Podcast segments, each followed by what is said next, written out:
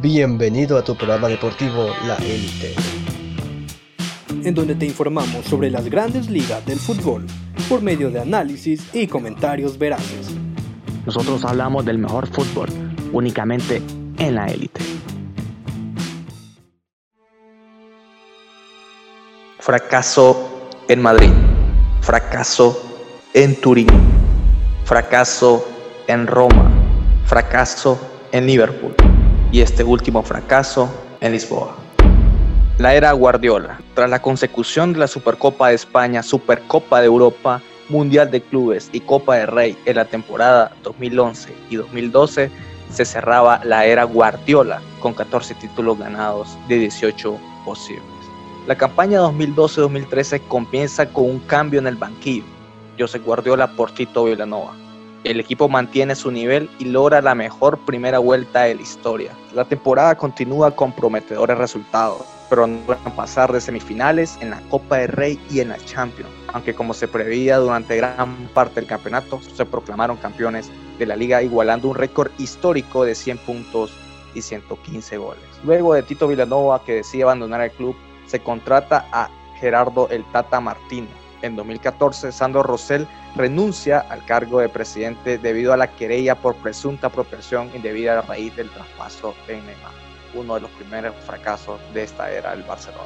Le sustituye Josep María Bartomeu hasta acabar el mandato en 2016.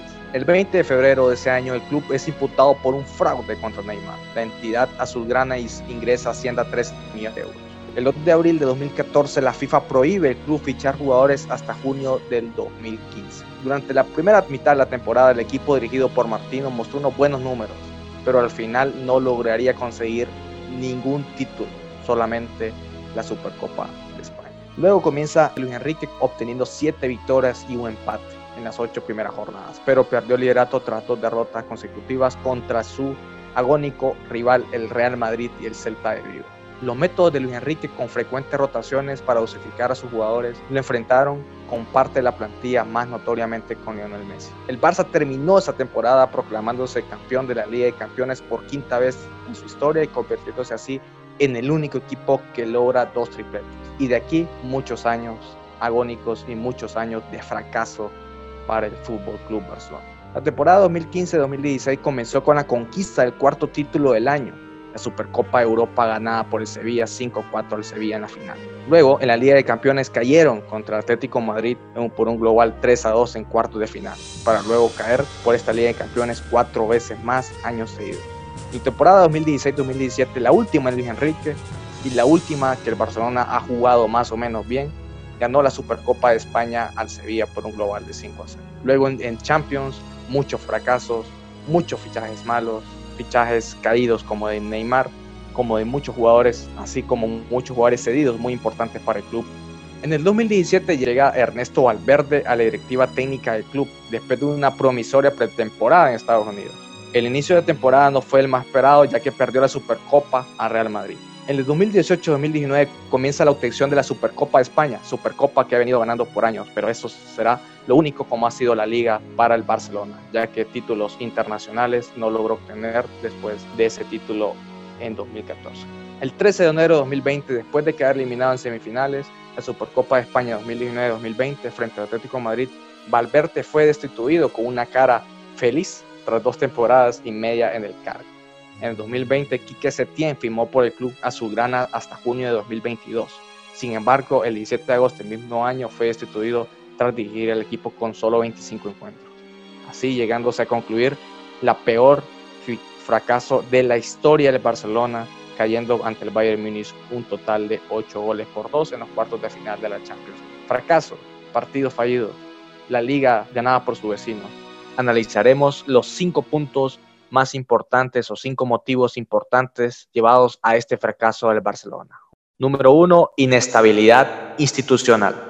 Tres presidentes en un club en un tiempo de 10 años, en un lapso de 10 años, creo que refleja lo que se vive al interior de este. Contamos como este el primero de los factores que han devenido en el fracaso del Barcelona, porque la inestabilidad de, de su directiva, la inestabilidad de un presidente que no dura tanto tiempo, pues José María Bartomeu, que es el actual, está a las puertas de poder salir. Es lo que se dice en todos lados, son gritos que se oyen por todos los rincones del club. La debilidad que ha tenido este club en los últimos años en su directiva tal vez no se ha reflejado en la cantidad de títulos que ha ganado, pero sí se está reflejando en los últimos fracasos que este está teniendo.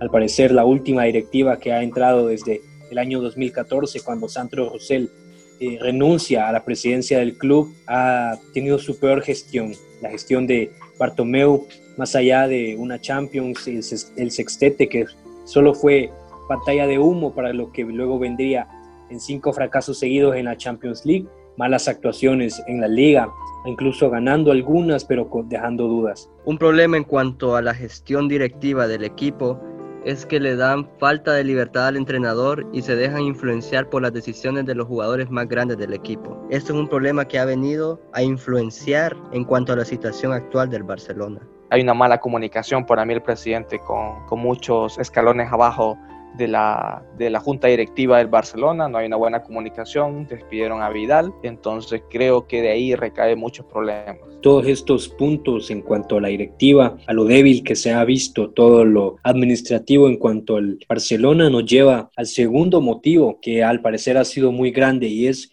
los malos fichajes. Los malos fichajes han venido a debilitar aún más el problema que ya se mostraba en este equipo jugadores que no han aportado nada, jugadores que han pasado más tiempo en el hospital que en la cancha, solo demuestran lo débil e ineficiente que ha sido la directiva al momento de fichar. Han tenido unas decisiones muy malas en cuanto al mercado de fichajes. Últimamente el equipo del Barcelona ha tratado de fichar a jugadores que supuestamente son estrellas, pero no pintan hacer lo que prometen. Son jugadores que en vez de generarle beneficios a la institución, le generan más gastos. Y si damos un repaso, pues algunos malos fichajes de los tantos que el Barcelona ha tenido. Comencemos con Douglas del Sao Paulo. Se invirtió 4 millones de dólares en el 2014. Nadie lo recuerda, Douglas. Pasemos al siguiente, Alex Song, un lateral y también defensa del Arsenal, se gastó 19 millones de euros en el 2012. Arda Turán, 34 millones en 2015, no jugó muchos partidos, venía el Atlético Madrid, venía a ser una promesa, pero significativamente fue un fracaso total. Y pues Jerry Mina, que vino del Palmeiras, 9 millones de euros 2018, más que unos 3-4 partidos, la verdad, y pues no muy importantes de este jugador colombiano. André Gómez, del Valencia al Barcelona, 35 millones de euros de este, a este jugador. Otro mal fichaje que se fue al Everton.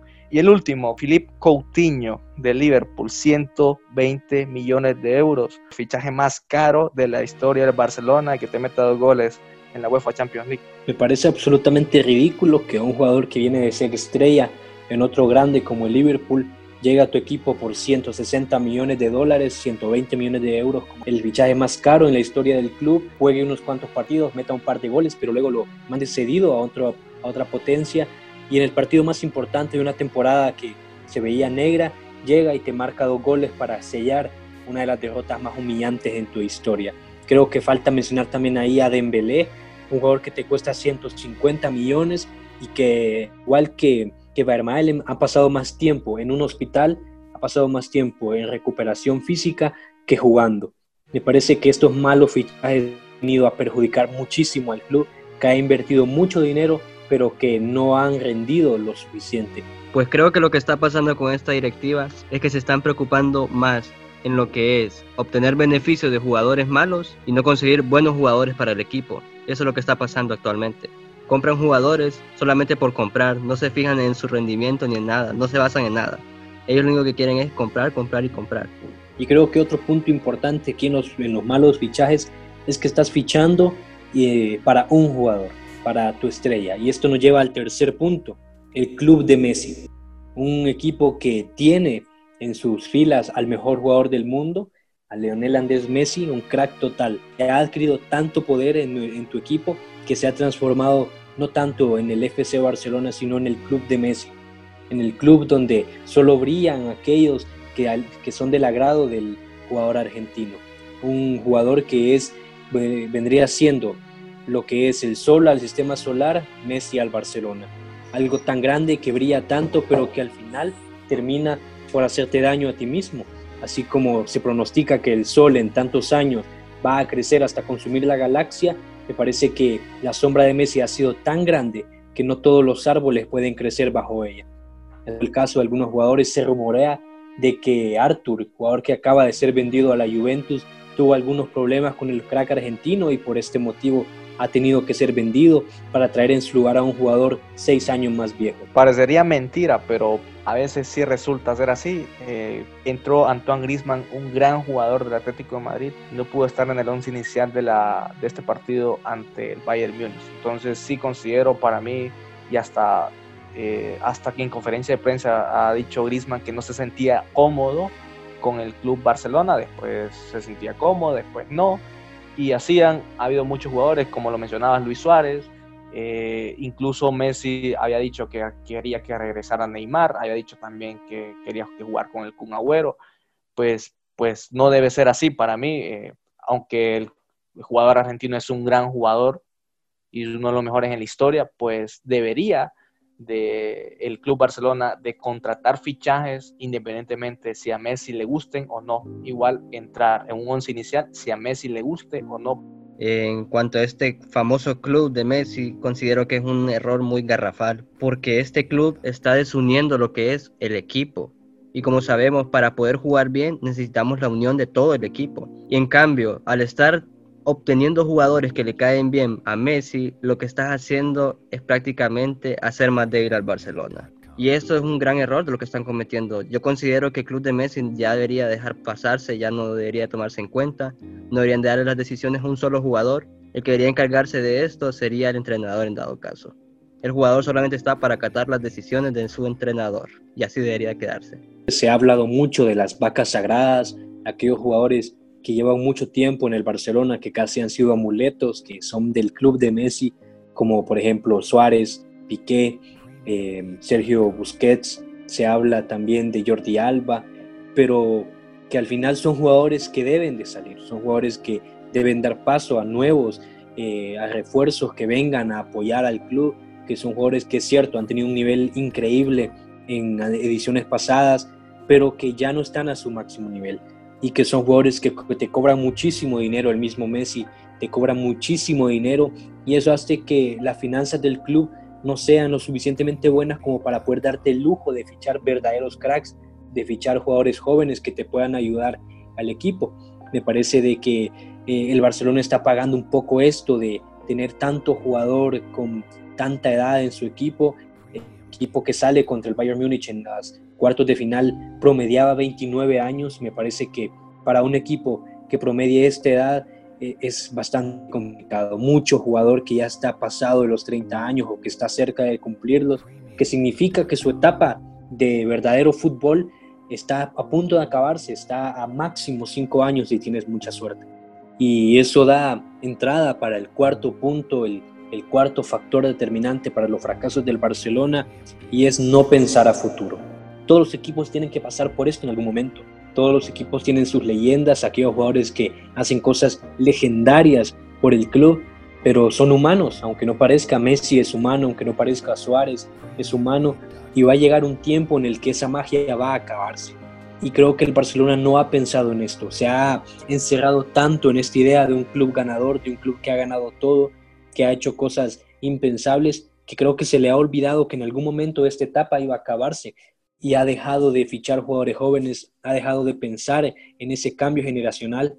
A su acérrimo rival, al Real Madrid, le pasa cuando tiene que tener aquel cambio de los galácticos, cuando salen todos estos jugadores que eran estrellas en 2005 para atrás, y le costó más o menos 10 años volver a tener un equipo que sea lo suficientemente competitivo como para poder ganar la Copa de Europa.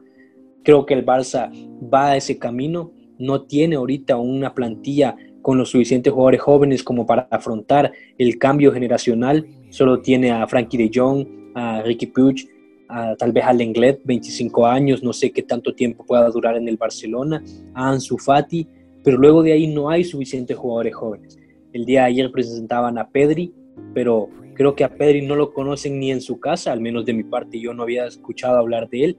Y hablaba del Real Madrid antes y creo que el Real Madrid es uno de los equipos que ha dado clases en cuanto a gestión deportiva en la contratación de jugadores jóvenes, en pensar a futuro. Florentino lo decía en 2015, el fútbol va a cambiar. Los jugadores cada vez son más caros y necesitamos traer jugadores jóvenes que podamos crear en el club. Chelsea es otro equipo que ha renovado sus filas. Esta Champions es el nuevo equipo, digamos, muchos jugadores jóvenes, un promedio de edad de 22 años en el club. Así que estos equipos están pensando a futuro y aunque en este momento no veamos resultados, pero estoy seguro que en unos años estos dos equipos van a estar ahí disputando cosas importantes y esto es lo que le ha faltado al Barcelona. El Barcelona está dejando a un lado a la Masía, no la están reforzando como debería de ser. Los jugadores solamente están pasando por pasar en la Masía, no miro un avance, un progreso para llegar al primer equipo, que es el sueño de cualquier jugador que entra a la Masía, poder jugar en el Barcelona, en el primer equipo y demostrar de lo que está hecho, dar la garra por el equipo. Por ejemplo, este cambio generacional eh, lo quería hacer este técnico Quique Setién. ¿Qué es lo que pasa con el cambio generacional? Que los entrenadores o directiva anterior no hicieron caso a que el Barcelona necesitaba jugadores jóvenes. ¿Qué hizo Quique Setién o qué hicieron otros entrenadores? Ok, un entrenador dijo, vamos a traer a un portero que nos supla, a, que nos supla en la portería, como es Mark Ter Ok, entonces vamos a, a hablar de la defensa. Jugadores ya con, con, con, mayor recorrido como es Piqué, como es Sergio Roberto, ya tienen una gran cantidad de años que deberían conseguir a otros jugadores. ¿Qué es lo que hizo Quique Setién? Puso a jugar a algunos jugadores como Juan Miranda, Cucurella, Lenglet, eh, Todibo, 19 años, que para mí es un error de Quique Setién no meterlo, eh, no darle continuidad, y un Titi. En el centro del campo tenemos a jugadores como Aleñá de 21 años, De Jong de 21 años, Arthur de 22 años, y Ricky Push, de 19 años. Entonces, aquí, ¿qué es lo que quería hacer Quique Setién? Darle continuidad a estos jóvenes. Lastimosamente, por afrontar competencias duras, tenía que meter experiencia como ha sido Luis Suárez, Leonel Messi, Piqué y todo esto. Pero si Quique Setién, tal vez, en la liga le hubiera dado más continuidad a estos jóvenes, ahí ya vería, em, hubiera empezado el cambio generacional que ustedes dicen. ¿Y qué tenemos en delantera? Pues tenemos a Ansu Fati, un jugador que sí se le dio continuidad, pero que todavía le falta cancheo, como le decimos. Le falta bastante a este equipo, que con lo que tiene, ni vendiendo estos jugadores, ni todos los jugadores vendría un mejor fichaje, entonces tenía que trabajar bastante con la cantera. Realmente no te dejan necesitar resultados inmediatos y creo que ese es un gran error, apostar de que si metes jugadores jóvenes hoy, mañana ya te van a estar ganando títulos, ¿no? La verdad es que hay que sufrirlo, hay que sacrificar un poco para poder tener asegurado el futuro de un club. Recordemos, eh, ningún jugador es encima de la institución, ningún jugador vale más que la institución. Lionel Messi y Luis Suárez van a acabarse, pero el Fútbol Club Barcelona va a seguir ahí. Y esto es lo que ha faltado pensar, pensar más en la institución y pensar menos en las vacas sagradas. ¿Creen ustedes que este es el momento para que Lionel Messi salga? ¿Creen que este es el momento para que el club piense en darle la salida a su estrella? Xavi lo hizo, Iniesta también lo hizo en su tiempo, por qué Lionel Messi también no, lo puede hacer, pues. Si ponemos al club primero, debería de salir Lionel Messi para ganar tan siquiera un poco esta inversión que podría hacer el Barcelona en próximos fichajes. Pero es un jugador muy importante, sigue siendo muy importante. No sé si sea el mejor momento, tal vez habría que darle un año y si en este año no logra nada, creo que Messi debería hacerlo por el bien de la institución que lo vio nacer dar un paso al costado, no por su, por su juego, sino para darle un beneficio a su club. Si el Barcelona quiere o, pretende que poder obtener algo de dinero por Messi, creo que este es el momento. 33 años, dentro de dos años Messi va a valer mucho menos de lo que vale en este momento. Y el gran problema, compañeros, es que ahorita acaba de llegar el nuevo técnico Ronald Koeman. Si Messi se queda, Koeman va a tener que plantear un proyecto en torno a Messi. Pero si Messi se va, Kuman puede empezar desde cero con un proyecto nuevo. Y creo que esto es lo que va a marcar diferencia. Creo que si el Barcelona quiere recuperar algo de inversión, como decía Germán, es este momento. Pero si quieres ir apostando por Messi, pues creo que podría jugar bien dos temporadas más en el club, retirarse del, del Barcelona con 35 años. Creo que Ronaldo, Cristiano Ronaldo abre la puerta de lo que parecía imposible, de que las leyendas dejen su club Ronaldo lo deja luego de haber ganado tres Champions seguidas con el Real Madrid. Y quizás lo que Messi no quiere es que esa imagen de su partida sea tan negra. Marcharse luego de una temporada mala creo que no lo deja bien parado. Creo que va a ser una imagen triste para el barcelonismo. Así que creo que Messi bien podría jugar una o dos temporadas más y que Koeman empiece a plantear un proyecto nuevo donde tenga a Messi, pero pensando más en lo que viene luego de Messi. pero creo que es momento de pasar al último punto de esta lista de fracasos. Y este es el punto número 5, la falta de liderazgo en el club Blaugrana. Este equipo se hunde muy fácil porque no hay una figura que pueda motivar a los jugadores, no hay una figura que pueda darle algo más a aquellos, que pueda impulsarlos, que pueda ordenarlos, que no permita que el club se caiga como lo era el gran Puyol, como lo era el gran Xavi Hernández, tal vez Iniesta que se retira en 2018 no tenía tanta figura de líder como lo tenían estos dos, pero Messi creo que incluso tiene menos figura de líder que Iniesta.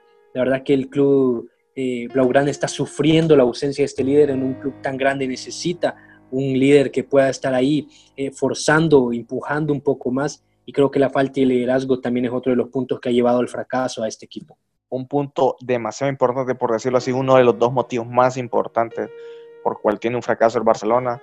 Pep Guardiola tuvo un liderazgo increíble a manos también de jugadores como Puyol, como Iniesta, como Xavi, que movían el equipo, que decían, hey, ¿qué está pasando? Estamos perdiendo, vamos, vamos hacia adelante.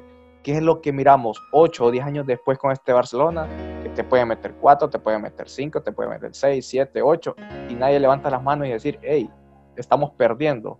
Y quería retomar ese liderazgo, pero no, no lo es. Y eso es lo que le falta al Barcelona. Para mí, un líder que maneje este equipo. Messi es cierto, es uno de los mejores jugadores, es capitán, pero no es líder. Y hay que hablar las cosas como son. Para mí Messi no es un liderazgo ni en el vestuario, como vemos imágenes, ni en la cancha. Es un gran jugador, te puede remontar, te puede ganar, te puede echar tres goles, pero no es un líder. Un líder tiene la capacidad de montarse a su equipo al hombro, pero también de dar instrucciones, de decirle al joven que tiene 21 años, hey, no dejes pasar a Davis, porque si no nos va a meter 8. Y es lo que no pudo hacer el Barcelona y lo que no ha podido hacer durante todo este trayecto. Entonces debería el Barcelona considerar ese liderazgo con un jugador o incluso con un técnico. Ojalá cuando llegue Koeman implante ese liderazgo desde afuera y ya falta alguien que implante ese liderazgo desde adentro.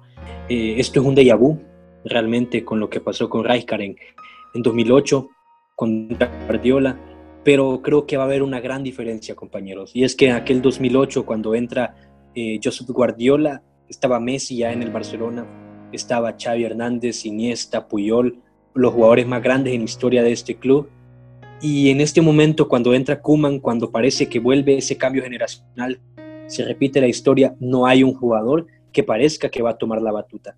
Me parece que el que parecía, el, que podría haber sido el, nuevo Messi, digamos, el nuevo líder, el nuevo astro de este equipo que es Neymar, termina saliendo por la puerta de atrás con el, en el club. Y, creo que esto va a ser un poco complicado. Habría que ver si jugadores como Frankie de asume ese puesto como el mini Iniesta que maneje el campo. Tal vez por ahí Sergi Roberto se decide qué posición juega y debería tomar para mí como canterano y como jugador ya antiguo del club, que lleva varios años en el club, tomar también ese liderazgo en el medio campo.